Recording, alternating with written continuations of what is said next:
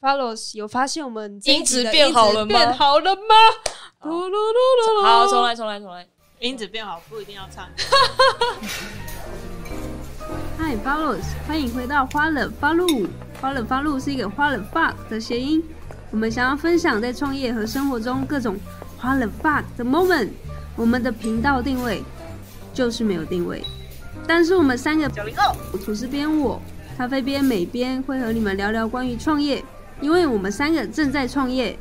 我们成立了一个共享空间以及银色大门老人送餐平台，我们会在这里与你分享我们的创业过程，以及我们三个截然不同个性对于社会观察、自我成长等许多议题的看法。那就进入我们今天的主题吧。Hi followers，有没有发现我们的我们的音质变得超好？哎、有，对，哎、我怎么样？哦，超好的。这是因为有跃跃欲试干妈赞助我们这个很棒的独立音乐空间。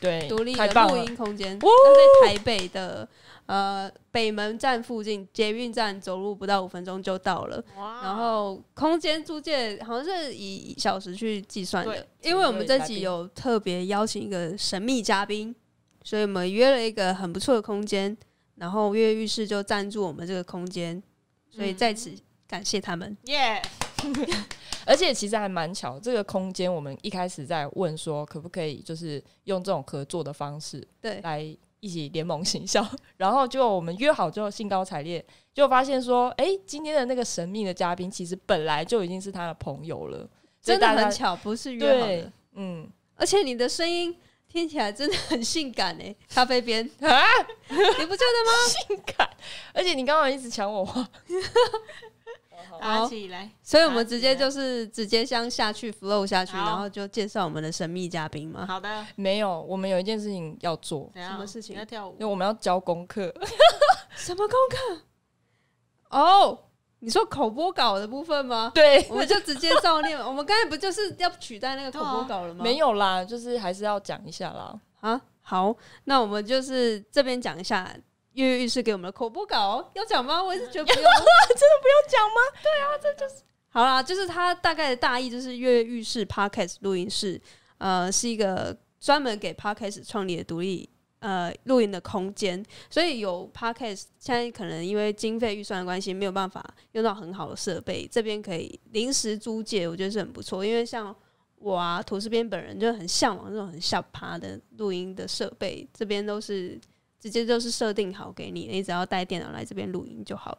然后这边空间不是呃像一般很严肃的一个录音环境，好像进来就要肃然起敬，就是它很像一个小房间，真的很，真的它这是肃然一个套起敬就 是一个套房的概念，所以可以，哎、他还可以鼓励大家来一边吃饭啊、喝酒，一边录 podcast，、你嗯可能还这边可以盖棉被，然后他说乱讲 说盖棉被？累的时候可以在旁边睡一下休息，这样。好，那大概就是这样，就跃跃欲试，跃跃跃两个字是快乐的乐，嗯然后寓是公寓的寓，然后室就是教室的室，这样大家可以上网搜寻，耶，谢谢今天的干妈，谢谢干。妈。感恩。好哦，所以我们今天的神秘嘉宾要不要我们直接噔噔噔，先先讲一下为什么会认识这个神秘嘉宾。好的，其实大家如果有听前面几集，就知道我们有就是参加今年第三梯的社气流孵化器。嗯。孵化器我们之前有提过了，如果你们还忘记了这件事情的话，可以去听我们前几集。对，总而言之呢，他就是也是跟我们一样一起在创业的一个同路人。对，然后我们就是在一起参加一些像是 demo day 啊，或者是参加社气流的相关的辅导课程的时候，然后就彼此认识。那我们就发现说，诶，其实他在做的事情非常好。然后呢，我们就也想要一起合作这样子，所以透过这个音频，我们来邀请他。好，那我们就邀请木真豆的创办人张燕珍 Claire。我们原本要用那个音效，可是那音效发现太吵了。好，对 Claire 可以跟我们的 followers 打声招呼。他现在非常紧张，他录音前还给我去换衣服。我想说，这不是 podcast 吗？为什么要换衣服呢？Hello，大家好，Hello，各位 followers，大家好，嗯，我是 Claire。好对 Claire Claire，Claire，你们对 Claire 的第一印象是什么？哦，Clean Clear，啊，对不起，陆德清的广告哎对。是不是 三条线没事。第一个印象哦，就是我先讲好，我是咖啡边。哎、嗯。今次、不是今次，我们这一次好像没有分别介绍谁是谁。没关系啊，大家都 freestyle，我好觉得我们 freestyle 声音声线应该都很明显。大家如果都分不出来，那不是我们的铁粉，我们那那不是很在意。先再见。很做自己。就是一开始咖啡边我我会呃有印象，就是我们第一堂的实体课程，然后他就坐在很很靠近很靠近那个投影幕的前面，然后嗯讲者那时候我们是邀请那个吧，不是我们啦，是社气流邀请那个印花乐的创办人、哦对对对共同创办人来分享 Amy 嘛。然后我就看到他就是很踊跃的回答问题，然后我就觉得哇，这是一个很认真的人。就是虽然现场的人都很认真啦，我我们也自己拿出来那个笔电在那边你们也很认真字啊。对，可是你的认就是你认真的侧脸吧，其实那时候我就觉得印象深刻很。正这样，哦天哪！哎、我跟你讲，老实说，他真的是蛮正的。对，我那时候还不认识你的时候，我跟美编还有咖啡边说：“哎、那个女生好有点像田馥甄。到底屁啦，什么田馥甄？哪里？我跟你讲，真的，大家都去上课，你们现在人在干什么？哪里田馥甄啊？我要叫警察。很夸张 真的，哦，这是创业界的田馥呃，甄。创业界哇豆浆界的田馥甄，每一次跟我们 feed 的人都会被我们取绰号，对，而且就是真的之后就会跟着大家都会跟着叫你这样。没有，然后那个被取的人都都未必喜欢，就很害羞这样。你就觉得有嗯有吗？应这样子该是无言。因为可乐也很年轻，然后那时候我就想说，哎、而且他是一个人创业，我觉得还蛮厉害。因为我们至少银色大门啊，就是花了发路这个三小编，其实三个人一起创业，在三个人创业的过程中，就就就已经觉得很辛苦，然后觉得一个人创业的时候，不是更孤单寂寞吗？当初怎么会想要踏上这个创业之路？一个人其实真的蛮孤单的欸，嗯讲一讲都觉得，嗯、不要怎么会踏上这条路哦？嗯其实一开呃，如果会选豆浆这主题的话，其实是因为我小时候本来就不敢喝豆浆，然后还是我妈妈自己研究豆浆，然后后来就是终于获得家人的认可，然后终于自己开店之后，才慢慢喜欢上豆浆。嗯然后接下来其实就是心中一直有一个自己品牌的梦，就很想要有一个自己的品牌，不希望只是做买卖的那种，是希望真的跟人有真实连接的一个品牌。但其实讲起来很很虚幻，但加上我也是一个很冲动的人，所以我就毅然决然的跟老板说，就是我想辞职这样。对，然后对我那我但是呃，怎么会是三？我我有听到你们是三个人，对，那一开始其实我真的没有想这么多，就觉得一个人且且且战且走对，就是我们先一个人试试看，那怎么样去踹出什么东西？也许再找伙伴。其实接下来也有很多故事可以分享，就是确实有一些朋友想加入，嗯然后我也其实现在也不算是一个人了啦，但只是还没有机会跟大家介绍。然后呃，但在路上有很多朋友陪伴，嗯，就是最大的支持了。嗯，所以木真豆啊，有什么特别的故事吗？就是我们知道现在市售豆浆已经非常多，像桶叉啊、光叉啊，甚至一一一茶叉。那木真豆想要就是在这众多的品牌之中，到底要给消费者什么特别的观感受呢？还是什么故事有别于这些大品牌？其实我觉得，如果要跟大品牌比通路，或是比销量，或是比产品的功能面，我都觉得其实很难在短时间内快速达到。嗯，所以呃，如果是分成两部分的话，就是产品的部分的话，我们主打当然是使用台湾的大豆，然后浓度最高，蛋白质最高。那其实我觉得，在跟市面上豆浆比起来的话，功能面其实很难去建立一个很高的门槛。但最重要的是，我觉得我们一直保持那个初心，是我们跟台湾在地的呃好农合作，我们真的希望可以把好喝的豆浆去推广出去，不管是国内跟国外。然后我们也很用心的在制作的产品上面，嗯，在创业的整个试营运的期间，其实我也就花很多时间在调整产品，然后让很多人喝这样。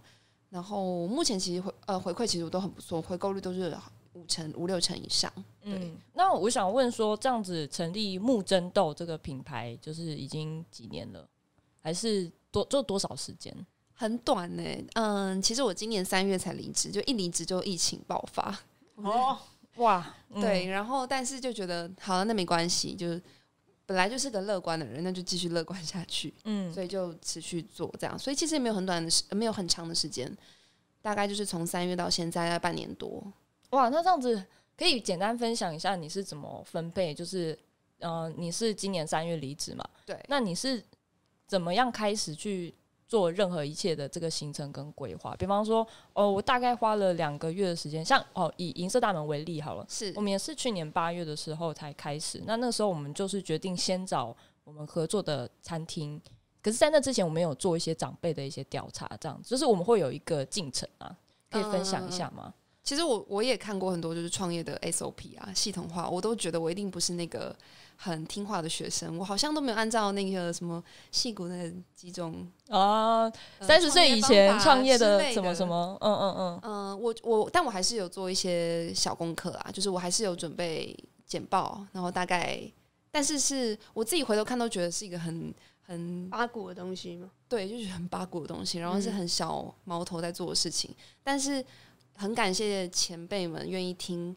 这些简报的呃想法，然后给我一些建议，然后我因此得到这些相信的力量之后就，就就就继续做。所以，嗯嗯，应该说是你一开始的那个行为是什么？一开始你是先去找产地吗？先去找这个大豆的小农吗？去找供应者，还是你一开始呢是做了什么？做做、嗯去找厂商吗？还是什么这样？其实我什么都没有，我就是那一份简那一份哎那个那份想法，真的哦、那这样子，因为我们认识你的时候，是就是第二次见面，对然后你就带了好多个豆浆你的产品，然后就发给现场就是参加那个 demo 得练习的这个课程的学员。对然后，所以我们摸到这实体的时候，就觉得很惊叹，因为其实很精致，而且就是你送的是小罐小罐的，然后有黑豆豆浆，然后还有原味豆浆，对，然后所以你说一个简报要怎么变成一个就是一个实体的产品，这个过程，嗯，很有些人会觉得我速度蛮快，但我心里还是觉得我速度不够快。嗯，我的方式最初真的就只有简报，然后从一开始就，其实那个早产地啊，那是后来的事情了，那都是我特别就是问打听一下哪边有豆子，然后我就从东部到西部就到产地去进驻个几天，然后我们就真的去跟农夫聊聊天，然后最后是原本很异想天开想要自己做豆浆，但后来发现、诶其实订单量我真的无法负荷，嗯然后嗯。所以就是想，但是又同时想要延续妈妈制作豆浆的那个风味跟工艺，所以就是找很多不同的合作的工厂，然后请他呃能不能帮我做出一个像这一瓶豆浆的味道呢？然后我们其实来回也弄了好应该有三个月。所以你们那时候拿到豆浆的时候，其实已经是接近快半年的时候，我都觉得速度其实不够快。嗯，因为像我们之前我们嘉义大学的嘛，然后就是有食品科科学的系所的朋友，那其实要去找这些厂商是很困难的，原因是因为你要有一个量，就是一一般厂商不会去接这么小量的订单，你是如何突破这个困难？因为我觉得这件事情很了不起。如果我们一开始从零要去打入食品这一块，那个厂商就会要求说，哦，那我一次要至少多少多少量，我才会帮你生产出一个样。就是，可是你你却从一个简报开始，这这这中间在找那个厂商不是很困难吗？我觉得你问到很好问题，就是一般人真的不会理我，我真的觉得没有人会理我。就是一开始你根本连卖在哪里都不知道，然后又那么小的量就占他一个产线，是要理我。但我这就真的就是跟他约个时间坐下来，好好的聊，说，诶，为什么我要做这件事情？那当然，我就分享我们家从小就是做豆浆的这个这个部分，妈妈。然后第二部分是我跟台湾百大的农夫一起，我后来就跟这位百大农夫，他们家五代都在做种种农这样。我就跟他两个人去找那个合作厂老板，就跟他说，我们想要做这件事情。然后我知道你们有在做豆浆，但你们用的不是台湾豆，能不能让我们来做这件事情？我们来试试看。我们知道台湾豆成本很高，我知道你们不想用，台湾很多厂商也不想用，但我们想试试看。那、嗯那老板就用那个台语的口音就说：“夸林安内哦。我懂，我懂。有点舍不得，就是为什么要做这么蠢的事情，但是他还是答应了嘛。对对，哦。嗯，这跟我们好像，因为我们在找一些老人食堂或者餐厅的时候，人家都是好几好几单在接着，然后我们就说这边只有一个长辈有这个需求，可是我还是要跟你合作，甚至为了这个长辈，我们还是要签约。他们就说，夸林呃，对，就是想说，因为他为了你的一个长辈，然后或者就好像你的厂商为了你的一罐还是几罐有可能会失败的豆浆，然后花了时间坐在那里听，所以就是可能就是真的是被你的诚意感动，还是被颜值感动？没有，被你的诚意啦，就是嗯我觉得是诚意被感动了。对哦，好棒哦。可是我想要问一个很外行的问题耶，就是刚刚提到说木真都是用台湾的大豆，那所以刚才提到的那些大品牌，它都不是用台湾的大豆吗？那他们都是用哪里来的大豆？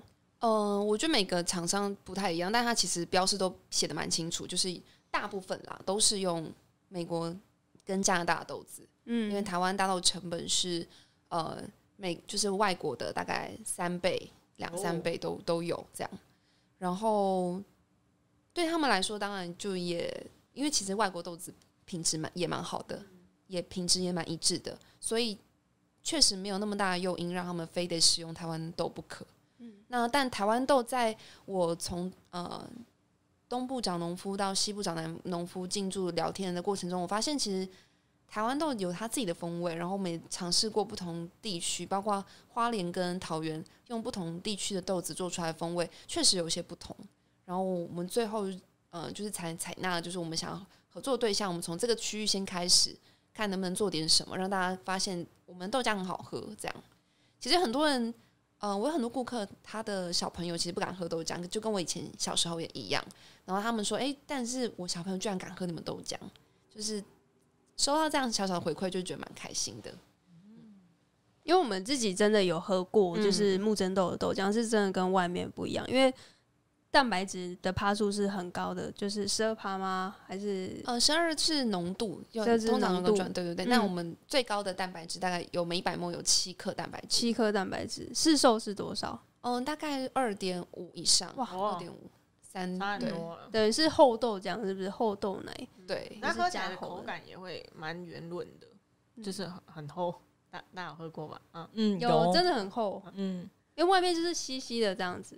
对，其实我觉得没有对跟错，或是好或不好。嗯习惯吧。对，真的，嗯我后来发现，其实有些人既然喜欢喜欢浓豆浆的话，那试试看我们这个，他喜欢的话，我当然很开心。那如果有些人比较喜欢外面吸的，那我觉得也也 OK。我觉得就是对我来说，豆浆只是一个媒介，重点是想要用豆浆这个东西跟大家沟通我们在做的事情，我们想要创造跟人真实的连接，然后创造一个好的产品。那你觉得什么是跟人真实的连接？是因为有这个实体的产品，然后跟你有所接触，还是你的定义是什么？什么是真实的连接？嗯，像我之前有一个顾客他，我后来就是看他订单，我觉得很奇怪，就是他基本上相当于每一天喝掉一一千沫的豆浆，就一个月可能花掉，嗯、喝掉三十几罐，然后我可能就跟他传个讯讯息，问他说，哎、我能不能就是访问一下你？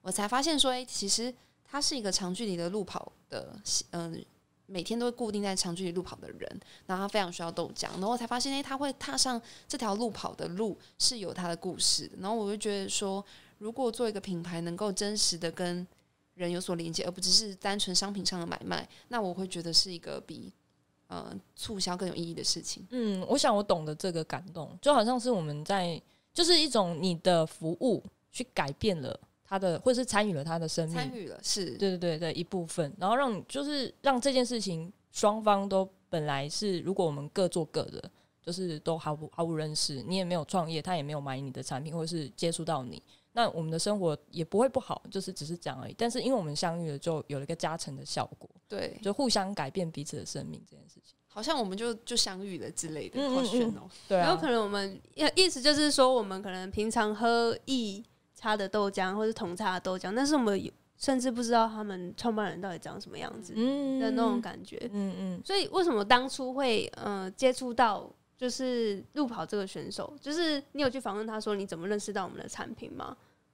嗯，因为他其实这个就比较是回归到豆浆的需求面，就是因为嗯它其实一直在找能够补充蛋白质的单方并快速的产品，但是他认为他觉得外面的豆浆蛋白质不够，所以他必须要去摄取其他的食物，导致说他的热量也连带去摄取到了。所以他才想说，哎、那要试试看木真豆。那没有想到他就是蛮喜欢的，所以就一直订购下去，也才让我有机会去发现到，居然有个人就是每天喝一罐。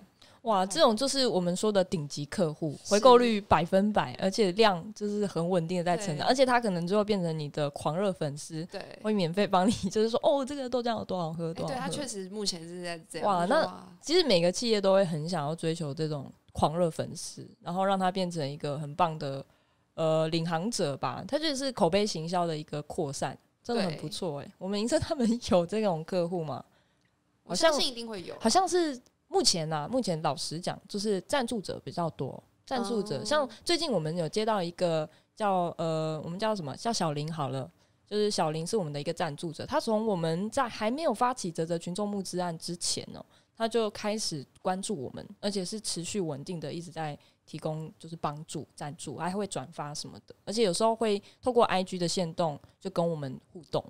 然后我们就觉得很开心。然后前几天吧，我们就是最近在跟弱势长辈，就是有发起一个小小的小型的活动，就是因为在我们送餐的一年来的当中，就是发现说每一天送的餐盒都是抛弃式的，就是以嘉义市区的一些弱势长辈。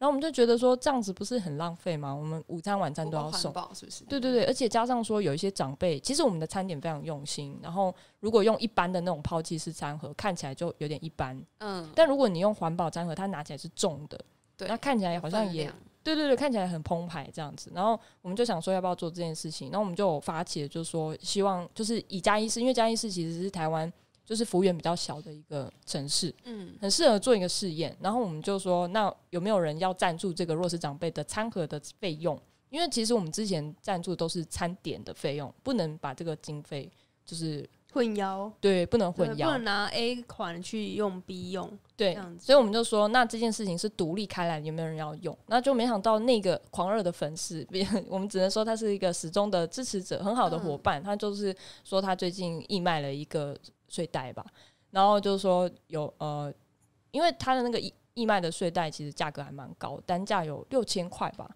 然后就是就是说他完全不要拿这个费用，就是、哦就是有人买的话，然后就所有的赚的钱都是在去购买这个环保餐盒。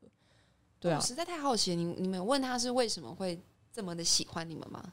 嗯、我觉得可能是因为我们一直有让他看见，说我们有真的在帮助长辈这块。其实我觉得这就回到我们跟木真豆的一个共同点，就是对，就是刚才像吐司边有说，我们在买那个易差的豆浆的时候，我们可能不会知道这个创办者的一个更亲切的一种感觉。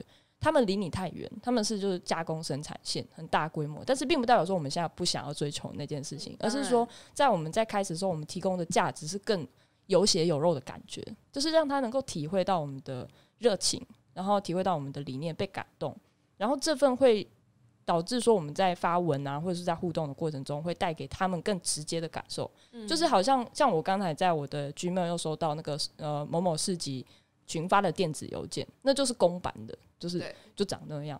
可是像我们，或者是像你们，我就是我们在创业的过程当中给出来的讯息是很，很有温度的，对对对克制化的，对，很克制化，就是因为我们现在而且里面有时候还会有一些错字，代表这是对，这 是手 就是说会更有温度，更有连接一接。点。对，就是回到你说的，就是我们我们很像的地方，就是那种跟人有连接的部分吧。对，嗯嗯而且刚刚提到这个小林啊，我真的也是要在这边，还是要真的很感谢他，因为他有在留言处说这个钱是怎么来，他是睡袋义卖睡袋来的，他完全没有把这个公司归功于自己，他反而是说感谢这个下单睡袋的蒋先生，说他很低调，用他的名义捐款。呃，赞助这样子，所以感谢蒋先生，就是就是义卖的钱全数给我们。他等于是完全没有提到自己把呃，在这个义卖过程中，就是有有一个，只是有点邀功这样子，等于是把所有的东西，人，对，都是在就是一直在感谢其他人呐、对啊，嗯，好，嗯，我刚才被推了一把，对因为他嘴巴如果离开那个没有，因麦克为我坐风的话，中间，我头要一直这样摇晃，所以哦。会偏离那个轨道。哦。好，嗯，了解。所以其实如果以创业，我们现在在创业的角度，会很希望说可以培植这样子的狂热的粉丝，嗯就是说很很非常了解你的理念，而且他也会用行动具体的，而且是长期的高频率式的一些支持，就像你的路跑选手。对，没错。其对实我现在已经其实有累积到目前为止，嗯，有两群人就非常喜欢木真豆，我自己也非常意外，跟我原本预设的可能不太一样。哦，一群人就是像刚刚提到的运动爱好者，那可能像是有职棒球员，然后像是刚刚提到的路跑的人，那另外一一群人其实就是非常重视家庭健康的妈妈。然后这个妈妈，其实这也是为什么今天会想跟银色大门合作，因为我后来发现妈妈不只是想要买给自己、买给小朋友喝，她其实也非常担心住在呃外县市的长辈爸爸妈妈，因为他们的行为其实是比较少在开火的，但是所以平常其实蛋白质摄取不太够，然后爸爸妈妈就会担心这样，嗯，所以我就就想说，哦，原来你们固定在买豆浆是不是给自己喝而已？对还，是寄到外县市给自己的长辈喝。那我觉得是一个非常贴心，也非常，因为我觉得真的要每周见面很难。嗯嗯，有了自己额外的家庭之后，所以我还想说，银色大门就是一直是木真都想要合作的对象。嗯嗯，太有荣幸了，这个很期待我们未来就是会陆续推出的一些合作的计划。产品，对对，会上架，可能之后会上，就是上到我们的官网，或者是呃之后我们会有一系列的活动。然后因为像之前在脸书的活动，要在这边讲吗？不要，我刚才使眼色，哎哎哎，不是因为他哎嘴，巴会一直离开那个麦克风，我刚才不应该坐这里，对啊，你有强迫症的。因为那个声音其实听得很出来。哦，好哦，那我就固定这样子好了。嗯我刚刚讲什么忘了啊？就是说我们有很多的活动，就是可以请大家多多支持这样子。OK。那我们要分享一下今天的活动吗？哦，对，大家是刚刚刚刚我们有说，就是诶、我们这边会给一个折扣嘛，对不对？因为现在听到这边的听众们是对于木真豆豆浆特别想喝呢，哦，对，到底有多不一样？嗯，而且你也不一定要买给自己啊，就像你说的，就是像我们刚刚说的，买给家人。现在有网络商城吗？就是木真豆要在哪里可以买得到？其实我们有官网，所以其实只要搜搜寻木真豆就可以找得到。木是哪一个木？木是水部的木，其实我们木真豆的原意，它其实就是滋养台湾土地严选的豆子。木是哦滋养的意思，真是严选。哦我以为是滋养你 Claire 嘛，Claire 选的豆子因为，那个甄刚好也是你名字的对，真，刚好，对对对甄选甄选这个名字，沐就是沐浴乳的沐，然后甄就是田馥甄的甄，是。然后豆就是 豆子的豆，木真豆。真的是死都要跟田馥甄拉在一起。那是土司边的个人爱好。对，然后就是上网搜寻之后，可以直接进到官网，然后就可以直接下单。对，那今天的折扣码是 Silver Gate，对我今天就因为非常就是很期待来到银色大门，所以我就嗯特别设设定了一组折扣码给大家。嗯那待会会放在下面的叙述栏。那嗯折扣码就叫做 Silver Gate 银色大门的意思。嗯那我们就会直接现折一百元。哇，它的拼音就是 S I L V E R G A T E，Silver Gate。谢谢英文老师。对，谢谢。Silver Gate 不是 Golden Gate 哦。哇，刚刚才有人口误成这这个样子。哎，你们不是 Golden Gate 吗？哇哦！哎，你你没有讲绿色大门是不错的，绿色大门感觉好像在卖那个叶黄素还是什么。叶黄素。OK，所以就是直直接输入这个折扣码之后，在官网下单就可以得到一百块的的折价券。对，直接折抵，就让大家尝试尝鲜看看。那如果有喜欢的话，甚至还可以寄给长辈，对然后是也算是嗯支持银色大门这个理念，因为我真的觉得长辈是一个嗯心理上会特别，我曾经遇过有一些长辈，可能其实家人很关心他，但他会自己有一些幻想，就是说大家都不要它都了。对对对，嗯然后我真的觉得就是还蛮难过的。嗯，如果送上一点小心意，就感受到大家关心他的一个实质上的帮助。对，其实，那我们跟科普一下，就是为什么长辈对蛋白质是很需求。其实，在我们送餐的过程当中，我们有跟营养师合作嘛，那营养师就会就是非常强调是长辈的蛋白质的摄取不可以过多。那到底是要多多，这是营养师的专业。但是为什么它蛋白质很重要？是因为很多长辈有肌少症，就是肌肉呃比较减少的症状，肌少症。那这样会导致什么困难呢？就是因为它蛋白质摄取不够，然后它可能又不方便呃，就是料理一些什么，或者是说它有料理，但它的蛋白质还是不够的时候，那可能就是要补充豆浆啊，或者是多吃有蛋白质的食物。对，那如果有肌少症会怎么样？就是他可能会，他本来就老年了嘛，就双脚比较无力，那再加上肌少症的状况就更更无力，所以很容易跌倒。嗯那就就变成一个恶性循环。如果你跌倒了，然后长辈你老人想说好累哦，就懒得自己去下厨什么的，那不是又营养不良吗？所以其实肌要预防肌少症很重要，就是蛋白质要补充够多。所以如果你要买给你自己，还是你的家人，或是你的阿公阿妈，那其实是可以帮助他们多补充一些很棒的蛋白质。所以木真豆就是现在有几种口味，是黑豆，刚才说黑豆跟一般黄豆嘛，对不对？对就是两其实我种口味。对，我们现在就是纯粹就是很天然的这两种口味，就是嗯黄豆，我们选用品种是台湾的，叫做高雄选十号黄豆，跟台南五号的黑豆。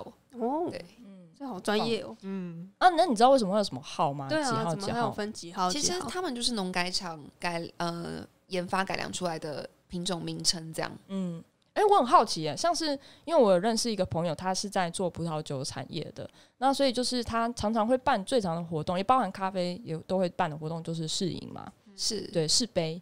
那豆浆这边木真豆有有做过这样子的一些相关的活动吗？其实我们那时候在八月份开正式的营运之后，是有办一个试饮会的，然后当时现场还有偷偷来的一些通路，然后就是原本对我哦们没有兴趣，因为他们觉得我们太新了，这样嗯，太小这样子，对，太新了，对。嗯然后他就是来现场偷偷坐在底下，就是听我分享，然后来试喝，然后没想到试喝完之后他很喜欢，就我们才开始真的有办法合作。好棒哦。对啊，所以其实我们是有办过这样的试饮会，但嗯、呃就办过一次。但其实我接下来是有想要规划每个月可以办一个一场见面，这样真的、哦，那你要不要来嘉义，就是来办一场？可以呀、可以啊、真的假的啊 我们先找到人。吧。哦，嘉义没人吗？哎、为什么要笑而不答？我相信会有的。好好尴尬，很有礼貌的说法。尴尬又不失礼貌的微笑。嗯，对，因为我知道，就是木真的有，就是有一一个坚持，是你想要三赢共好嘛，就是在地的小农啊，然后或者是你想要创造是减少碳足迹，就是说用台湾的大豆，才不会说呃碳足迹的里程数会过过高，然后造成可能是对于地球不好的浪费。那嗯，是这边可以帮我们就是稍微介绍一下说，哦偷看小偷紧，张好可爱。好可爱哦、刚才 Clare 就是把我的手稿抢去，想说现在在问哪一题？对对对，开始晃神。对，因为有提到说再度的深度连接，在地的深度连接，所以之后是有可能会到刚才说的呃产地是高雄跟台南嘛，是有可能会去那边参访，可能大豆的制作过程吗？嗯，了解。我回答这一题好了，就是嗯嗯，刚刚提到我们想要做的，不管想要嗯，好，重来一次，就是嗯，我其实希望木真豆所有从上旁边的所有的人事物都是可以有一个好的正向循环，所以包含就是呃，我们使用的豆子，其实我现在是跟在桃园的一个。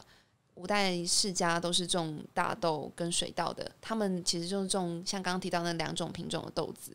那我们也一起配合了几场食农体验教育，我们的目标是希望可以让住在新北、台北市的孩子也可以去碰到这样子大自然，然后也真的知道自己吃的每一粒饭跟呃豆浆是从哪边来的。我们去亲自去采体验采毛豆，因为大豆其实小时候是毛豆，所以像这样子的的食农体验教育是我们一直想做的。所以嗯刚刚有提到说，我们想要做再度的深在地的深度连 这这个词到底有多难真的，我？刚才也念错哎、在地深度连接这是什，么可怕的好文绉绉，反正就是都市传说？到当地啦，嗯就是简单来说，对我们确实有这样子的计划，我们一直都有在呃做食农体验教育等等。然后另外一个是，我觉得减少碳足迹这件事情，大家应该每个人心中都会有呃这样的渴望，因为毕竟真的越来越热。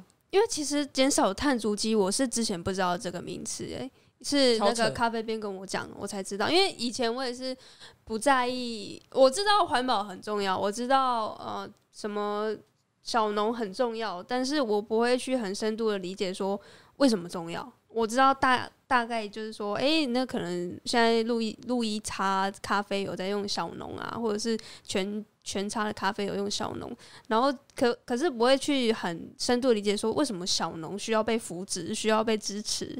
这件事情，是到银色大门之后我才比较深度的了解，嗯，然后才会嗯了解了之后，你才会更支持这件事情。我觉得是这样。是，我觉得是嗯很多故事没有被看见。我觉得如果嗯如果以一个理性人来说，要去认同小农讲的情感面，我觉得会有点难支撑。嗯，他必须，嗯、我也是在跟几个农夫接触之后，像是那个呃农夫朋友，才知道说，诶，其实他们真的很努力在维护这片土地。他们其实有很大片的地，他们卖掉之后，都可以让他们自己变得很有钱。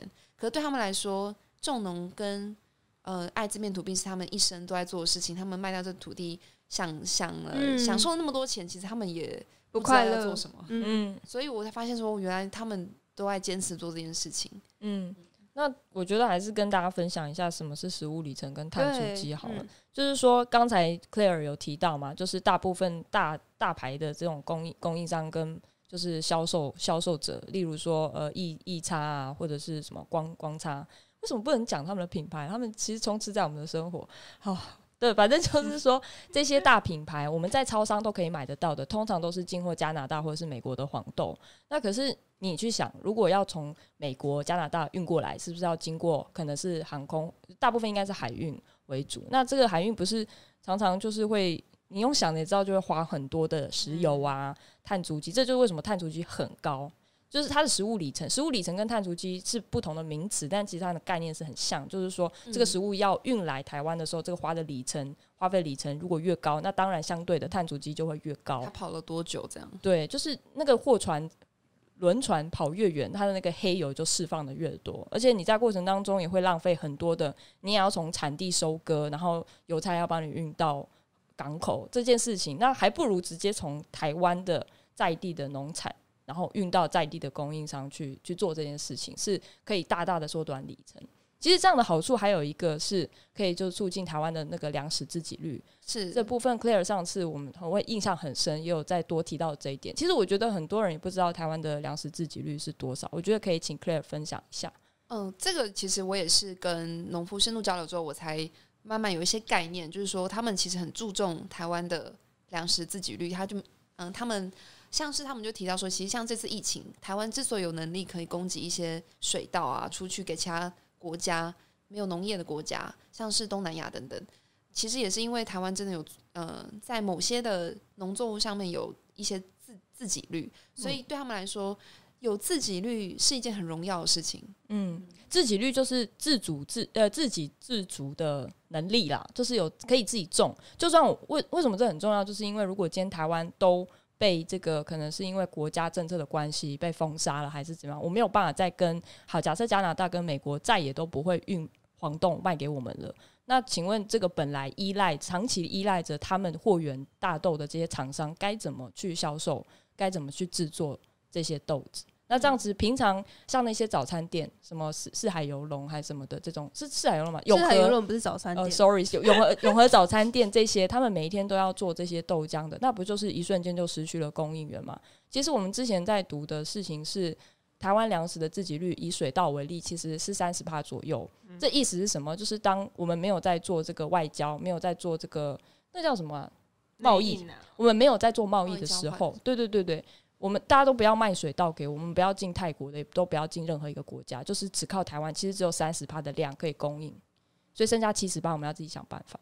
那我我记得说大豆这边，你你是很惊讶于数数字很低吗？对我其实并没有去特别去查特定的数字，但水稻三十趴，那更何况大豆并不是我们台湾主要的农作物，对所以水稻其实蛮常见。但是其实你会觉得很惊讶，说为什么只有三十趴？原因是因为我们当然也会有部分要外销，其实很大的原因是因为台湾本来就很小，土地能够利用的面积是很破碎的。所以就是说，其实我真的觉得要做这个豆浆这块产业真的非常不容易，因为非常不容易。因为豆子已经比水稻还更少了，所以其实台湾的粮就是在豆子的自给率我是不知道有多少，但是应该是比水稻低很多，因为这不是我们的主食啊。但其实大豆有很多的，应该说很多的大豆都堆在仓库里面，又没有被利用吗没有被利用，没有人啊看见。对所以这就是为什么我觉得可惜，让故事被看见很重要。对大家之所以没有用，是因为不知道。嗯，那现在有类似的品牌，也是就是类似的概念嘛？它也是用台湾的大豆，然后去探访台湾小农的故事，然后去贩售产品的。我觉得有诶、我觉得都蛮好的，就是大家一起来做这件事情。我我觉得渐渐也越来越越来越多人想要做这件事情，也支持嗯这件事情。那你如何看待这么多其他的相关的品牌也是在做，就是一样是推广，你是如何去看待的？我跟农夫的想法都是觉得，我觉得是竞争也是合作，就是我反而嗯。觉得是合作，嗯嗯。因为我觉得要一个人靠一个人的力量去教育市场太难了。嗯，这诶、其实我们真的蛮多共同点，虽然说产业类别不同，对。因为我们最常为什么问这个问题，是因为我们最常也会被问到一个问题，是因为我们在做老人送餐嘛，是，他就说，诶，那那个红道啊什么的基金会有在送餐，那你觉得你跟他的关系是什么？那我们就说，问这一题，对，我们就说，其其实这个问题在我们创业者，我觉得啊，我们个人觉得答案是很清晰的。如果你要竞争，就是这个对整个市场，还有对你自己也都不好。你要花非常大的钱去，或者是很大的心力去跟他们对抗。可是你为什么不去想想，我们可以怎么样一起共创？对，所以我们就会说，当然这个简单了、就是我们都是一定是合作的关系，基金会一定有它的难题，他送不到的，我们去来帮忙送。所以就是差异化吧，就是嗯我们要追求是差异化，不是说一定要好像我把它打打败打垮这样，这样并并不会对这个豆浆的产业有帮助，也不会对老人送餐这个有帮助。对我那天听到一个很有趣的说法，他他嗯、这个我觉得可以在大家可以在思考说这观点是不是对，但我到目前为止思考，我觉得是蛮有趣的。就是他说，嗯、这世界上任何事情的运作都是三三者三角关系，如果少了一方，其实这个东西关系是不长久也走不远的，就很像是比如说老公、老婆跟小孩，或是老公、老婆跟宠物、宠物之类的。那嗯如果消费者跟品牌没有竞争者，那就很就是这个关系就不存在了，就嗯走不远这样。对，其实我们之前有在 经济学有学过一个，就是寡寡占。其实寡占其实是很少很少数的事业，所以我觉得，因为大，因为他们其实有测长期市场这样子 run 下来，就大部分要有不同的交换，它才会有进步。所以其实我也会觉得这是一个合作，而且会是互相成长的关系。嗯，很巧，我今天也是在就是捷运上，呃，就是来台北的高铁上，就有看一本书叫《社气士们好生意》吗？里面就有提到一个例子，就是多福接送，多福接送还是什么？呃，全名的呃那个名字有点忘记了，就是他是在帮弱势者，像老人啊或者小孩这边，他们有一个接送的一个车子接驳车，然后他也也是一个社会企业，然后他们一开始就是先发想这个概念，然后事后他们真的做起来了。结果被一个大公司知道他们的商业模式，就是快速的复制之后呢，当然就做更大，因为他们资金是更雄厚的。那后来就有一个纠纷，就说：“哎、你抄袭我的商业模式。”然后后来好像有走到法律的诉讼，然后那边大公司的说辞就是说，为什么这么好的事情不可以这么多人一起下来做？因为就呃创业者来讲，我们当然会觉得说我们寡占这个市场是很好的，因为就不会有人来跟我们分这杯羹嘛。但是就消费者立场，他当然会希望说越多人来做越好，因为一方面我们会进步，一方面消费者会有多一点的选择。就像豆浆有很多台湾的大豆，可能有好几套大豆在等着我们用。那可能其他品牌就是选其他的大豆，那一样是台湾的大豆，那是看最后大家喜欢什么口味的嘛，就是这样子而已。所以我觉得怎么看待说竞争者，呃，我觉得就是他一定会出来，因为这个东西代表有人被复制，就是代表着他认同你的概念，那这个东西是好的，而且有市场，就是就大家一起下来做，这样就是更好的这样子。但是我要坦诚，虽然这样子讲起来，我们好像都头头是道，好像很高尚，但是老实讲，有时候看到某一些单位或是被讲的时候，就觉得很不爽，想说什么我们跟他不一样，好不好？对不对？啊就是 就是想说，是哪位啊？我们才怎样怎样呢？就是就是还是会觉得有点不爽。我们有时候也会试想说，会不会之后会出现一个真的有一个叫 Golden Gate，对不对，然后他妈的就是什么全部都复制，然后只是撒钱而已。那就是我觉得这也是攸关你的自信啊，你到底有多自信？就说对，就不管怎么样，我都可以拿出我的差异来。对，就像木真豆跟其他的这个小农的，或者是相关什么豆浆的品牌，就是要拿出你那个独一无二的优势，这样子。我最常被问到的问题就是，哎、豆浆很难做、哎，然后对我心里就会想说，对，到底有什么好做的？就是这现在这世界上，如果真的要讲好做的生意，就会很无聊啊。就是我们如果真的只要去探讨说，哎、这很好做，或者这很难做，到底那些人问这个问题的时候，他的那个好做的意思是什么？是很赚吗？还是就是他们是以经济为去做考量，还是怎么样？什么是好做？还你觉得是容易呢？很容哪有什么事情是容易的？我觉得大部分人会觉得说，前面已经这么多人在做类似的事情，为什么还要再做一个这样子的东西，就是有点像是别人会说，现在 Uber Eats 跟熊猫就已经在送餐啦。那你说银车大门他要送长辈的餐，那就是叫他们再多一个新增一个银发餐，那不就好了，那不就解决了吗？而且甚至好像就真的就是很容易啊，因为他们现在规模已经大到已经跟全联、跟 Seven、跟全家都合作，再来跟一个基金会合作，那也不是什么难事吧？嗯嗯啊这也是我们会遇到的煎熬的问题。可是我们就会要去，不是嘴巴讲讲说我们的差异化在哪，像我们的差异化，我们一定可以说得很清楚，就是老人送餐以外的，像是未来它不是餐点，它可以购买豆浆啊。这只是产品物质化的部分，还有心理关怀的部分。因为像我们送餐到现在，我们有加入艺术关怀的部分，就是送餐一年了，还是有长辈跟我们说，他还是想死啊，他还是就是很忧郁，嗯他还是一直在抱怨着他的儿子怎么都没有回来。嗯，那这样的问题不是餐点它的温饱就可以解决，也不是 Uber 一直他送的到底有多有效率，它的平台界面有多好用可以解决的问题。嗯因为它资源就始终就是包含心理关怀这一块，艺术啊或者是互动，所以我们就要站稳我们的这个差异化。但是我真的觉得很好笑，我们每次都讲的很很厉害，然后就是报告有没有，不是报告那个简报啊，都会讲说我们呢注重什么什么的，但是心里还是会有觉得真的吗？要呃可以吗？这样的的感觉我，觉得都还是会有自我自我挣扎，对对对对。那现在就是要探讨比较黑暗面，就心灵层面的啦。来喽就是要 你要因去哪里？为就是创业的东西，讲到我觉得我自己看创业的东西，我也会比较希望是看到创业者的故事层面。因为大部分我们看到这些故事的时候，都已经是很成功，像星巴克啊，或者是巴菲特，或者是现在贝佐斯都已经那么成功。我就是很想看他最惨最惨的时候是怎么熬过来的。就你一个人在面对就是那种啊很煎熬啊，或者是很挫折的时候，你都是怎么撑过去，或者是你怎么告诉自己这个信念，你要继续坚持下去。其实我觉得我还没有到很黑暗的时候，因为他才从三月开始才刚开始，嗯但当然有黑暗的时候，但我相信这绝对不是我最最暗的时候是候，我最最惨的时候，我一定会有更惨的时候在未来。嗯，我觉得这样很好，做一个算是最坏的预备，这样也还不错，嗯，所以你？觉得你是乐观的人？我觉得我是乐观的人，嗯对我是，就是你如何定义乐观？就是你知道你在，我知道我在面对一个不是很好的状况，但是我知道它会变会变好变好的。一一定会变好，就是一直保持这个信念，对，嗯，也许只是要转个弯之类的。了解，嗯，所以之前我知道我们刚才节目前有聊到说，Claire 之前有做正职的工作，然后你甚至有到美国是打工度假吗？还是那段可以讲吗？可以，可以，可以。嗯，所以是打工回来，就是美国回来才决定创业，还是在那之前就决定要创业？就一直都想，但但是，嗯，怎么说？一呃，一直都有这个想法。关于豆浆的部分，就刚刚有提到是延续，想要延续妈妈的味道这样。那，嗯、我呃，但是我没有立刻就行动，因为毕竟我知道创业还是需要一点，比如说你要先知道你怎么看，怎么怎么执行嘛。所以我还是有些工作。我我目过去有三，如果算正职工作的话，大概有三四年时间。那我呃，我分享，我需要分享一下我之前做什么吗？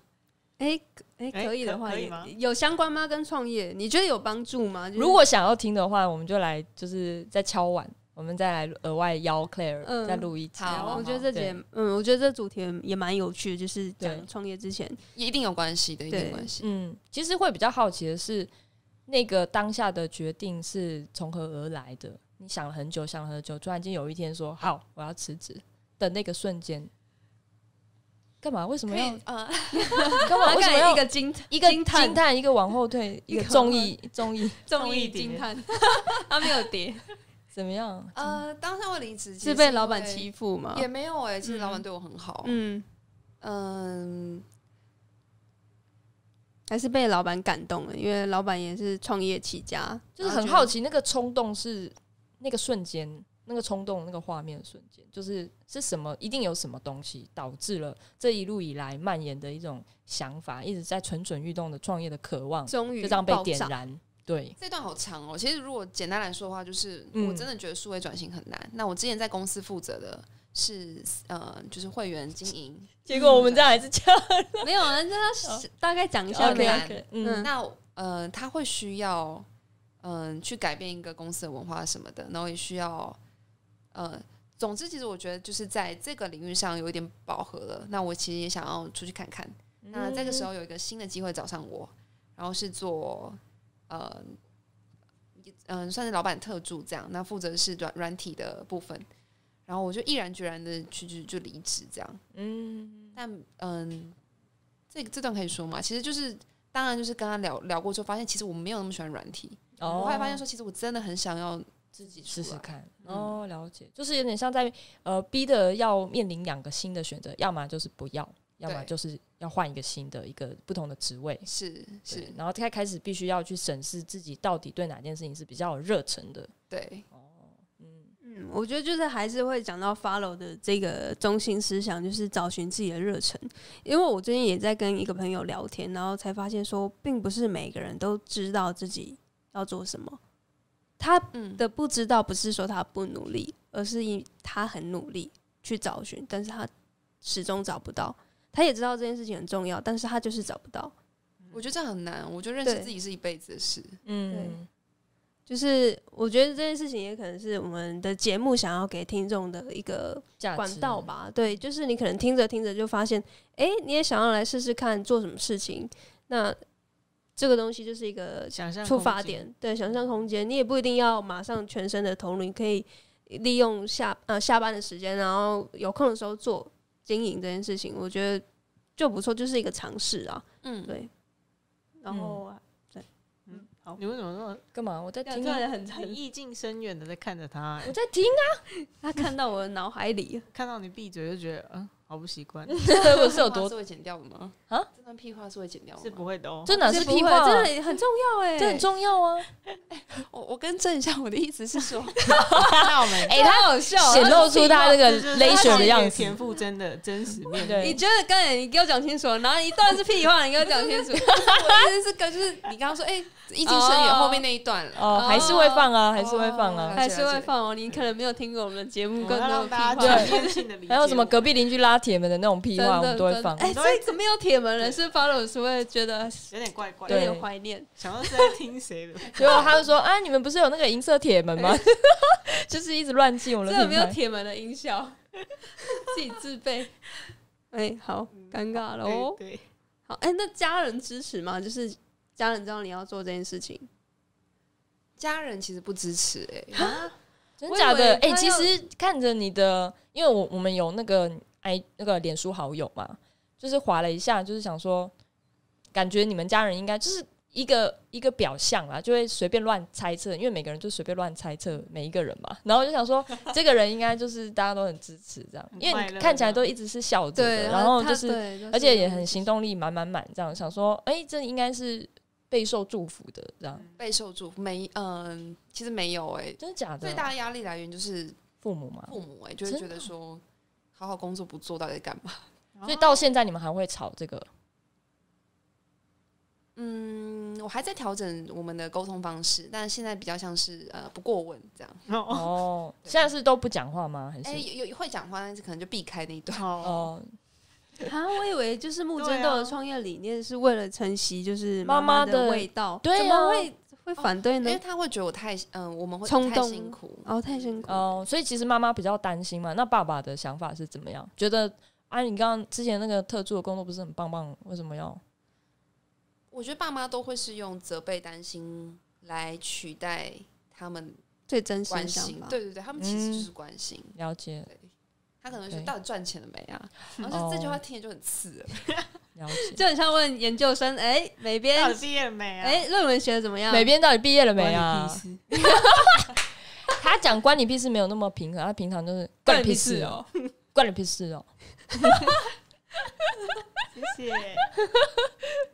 哦，所以你现在还在努力的跟家人，就是也没有说非常努力的想要干嘛，就是希望说在逐渐的沟通过程当中，让他们看到你真的是来真的，但是越来越好了。哎、来真的，哎那个真是来真的你真的，哦 你听得懂我们的笑话吗？真的啊？什么意思？哦你看不懂你的真啊，你的真啊，哦你的田馥甄的来真的，他他不觉得好笑了？不好笑吗？不好意思我们喜欢玩谐音的游戏啊我还，是有露出尴尬而不失礼貌的笑容。有他他手只是没有摆出来三条线而已，他又摆了。哦，所以你刚刚说什么来真的？那是我讲的还是你讲的？你讲的讲的，他等一下又说这个屁话要剪掉嘛？有啦，他们现在就是渐渐的开始，嗯、不责备，我觉得就是另外一种认同方式了。啊，你真的很乐观的。是是是是，其实土土司边也跟你的状况蛮像的吧？你家人不也是担心呐、担也还在？我觉得创业都是这样的吧，就是家人一定会想说，到底赚钱了没啊？但是他言下之意就是有没有饭吃啊？对啊，有时候会是嗯这样子的感觉，对啊。对，然后 不知道哎、就是要怎么讲？是要哭了吗？讲啊，其实我们好像在这个节目很少用我们的角色来去问你，耶，对不对？可是因为我我都觉得可，我们三个有各自的故事，并不是说我就是特别苦，或者我家人就是特别不支持，因为嗯美边跟咖啡边的家人也也没有完全的支持啊，所以没有哎、我家人现在很支持哎、我妈甚至成为我们的顾客哎、那是只有你终于特例啊。特礼物。好，谢谢谢谢哦。没有啊，好哎、你怎么逃避你的话题？哦，你说家人吗？我觉得永远都都不会停止嗯为你担心，担心啊，不是为，我觉得也不是专门是为我，而是说小孩啦，嗯就是一种来自天性吧，是就是父母想要保护小孩这个天性是不会停止的。嗯，那你又如何应对呢？就是说，哎、有啦有啦，这样子，对。青菜青菜回应，完全就是我。对啊，有啦有啦，好啦，你不要再担心了啦，对，OK 的啦。不。要维系了，其实会特别问你，也不是说好像你的家庭状况比较就反对还是怎么样，嗯。而是因为你家人好像比较相对呃没有在使用，哦，对，就是没有在使用对三 C 的一些产品啦，他们就是很传统的听收音机啊，然后看电视，然后电视还是没有第四台那一种，对，这样的缺点就是我们现在，即便因为像我们之前有得嗯奖嘛，就像我们前阵子得尤努斯的创业的第一名，像这种新闻稿他是没办法用手机看到的。我就说，那他们习惯看报纸，你就把通通把我们的报道都印出来，然后放在那个桌上。我跟你讲，嗯，我那天就是把奖杯直接带回家，说妈，我得都什么得得丢，你的台语怎么你你得一秒跟家人讲话这么 K 的吗？大家 讲什么？我得阿得妹啦，我等来啊，屁啊得一秒摕来啊，嘿然后妈妈就说啊，黑不好啦，我探几下面干得一秒得一秒，你的心是不是又碎了一次？你可以跟他讲，那奖杯可以压蒜头哦。嗯拿蛋饼，因为我家开早餐店的，那他听你听到他说这句话，对啊，你荣幸的拿第一名，应该是很希望获得我反而觉得他如果为我喝彩，我才会觉得他怪怪的。就很像之前那个咖啡边常分享的、啊，就是金曲歌王李荣，诶，是歌王还是新人奖？李荣浩他得了金曲奖的新人奖哦，嗯然后他回去也是跟妈妈说，诶，妈，我上电视了，我拿了一个新人奖。金曲奖。对对对，金曲的新人奖。嗯嗯，然后嗯他妈妈就说什么？那是什么？你什么时候找一个工作啊？你什么时候就是即便是李荣浩哦，已经嗯就是红遍就是华人的音乐市场了，他妈还觉得他在玩，就没有办法参与吧？就没有嗯他看不懂吧，没有办法体会。对，就是音乐可能又会觉得是跟玩绑在一起的嗯嗯嗯。所以所以所以重点重点，你重点是你妈妈说哦，那黑黑不好了，然后你怎么回？不好吗？我就会，应该就是真的是不理，就消极的笑而不答，或者是就是不是很沉默很尴尬吗不？然要说什么？如果是你呢，如果是我跟你讲，我都是这样回，我说怎么会没有笑？这超棒的啊！我都会，其实我爸妈也是这样子，我就一直说怎么会不好？你？对啊，因为我不懂，我是真心的不懂为什么没笑，就是没有，因为他为什么他们的哦有效没效就是用钱来衡量，嗯你没有办法养活自己。可是我们这次第一名有钱啊，你就说我们有能力养活自己啊，它不是稳，定的，嗯你不是每天在得第一名，不是下个月就有马上不是不是只有第一名，而是说这整件事情是可以获利好。了好了，你可以算给大家听啊开始要是往前的，这件事这件事情是往前有累积的。对对对，对。